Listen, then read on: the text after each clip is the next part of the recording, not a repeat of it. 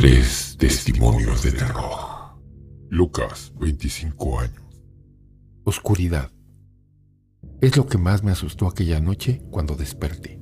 Tenía siete u ocho años, creo. Era lo mismo mantener los ojos abiertos que cerrados. El silencio y la penumbra de mi dormitorio me dieron tanto temor que me estremezco solo al recordarlo. De repente escuché una voz que comenzó a llamarme, que empezó a susurrar mi nombre desde debajo de la cama. Obviamente que estaba soñando. No podía ser otra cosa. Al menos eso era lo que yo creía. Aún así, empecé a temblar.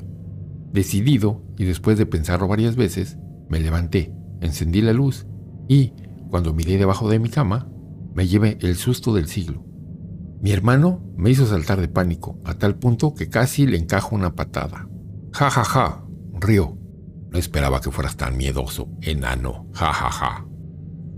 Recuerdo que en ese momento, mientras mi hermano se iba de la habitación, dirigí la mirada otra vez hacia abajo de la cama y noté unos ojos humanos. Y no, no tengo más hermanos. María, 30 años. Verán, no creo en lo paranormal. Bueno, no creía.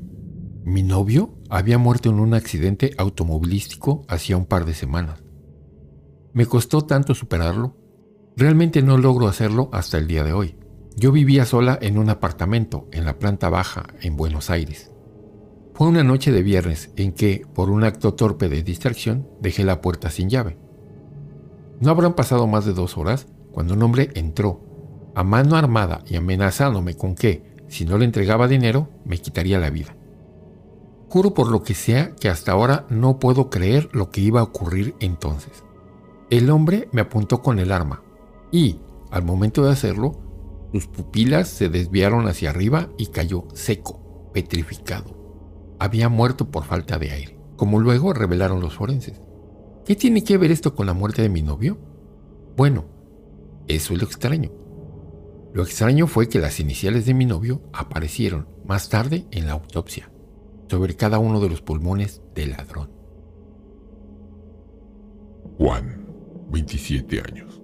No pasó mucho tiempo desde ese día, desde el día en que aquel hombre encapuchado comenzó a contemplar mi casa. Perdón, les explico mejor.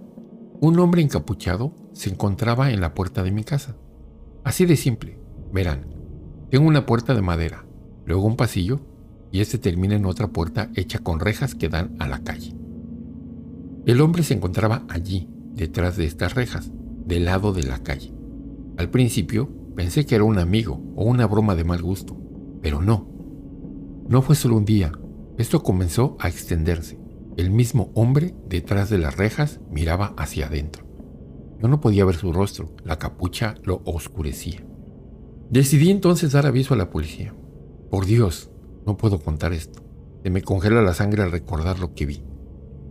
Estaba hablando con un oficial por teléfono, mirando al hombre encapuchado, cuando Forzando mis ojos para ver mejor, noté que, en realidad, él no estaba detrás de las rejas, sino que se encontraba delante de ellas, del lado de adentro. Muchas gracias por haber visto este video. Agradecería mucho que dejaras tu like y lo compartieras. Si eres nuevo por aquí, te invito a que te suscribas y actives la campana de notificaciones. Cualquier amante del terror es bienvenido. Desde el área 51, esto Horror Tabulatorio con Fase.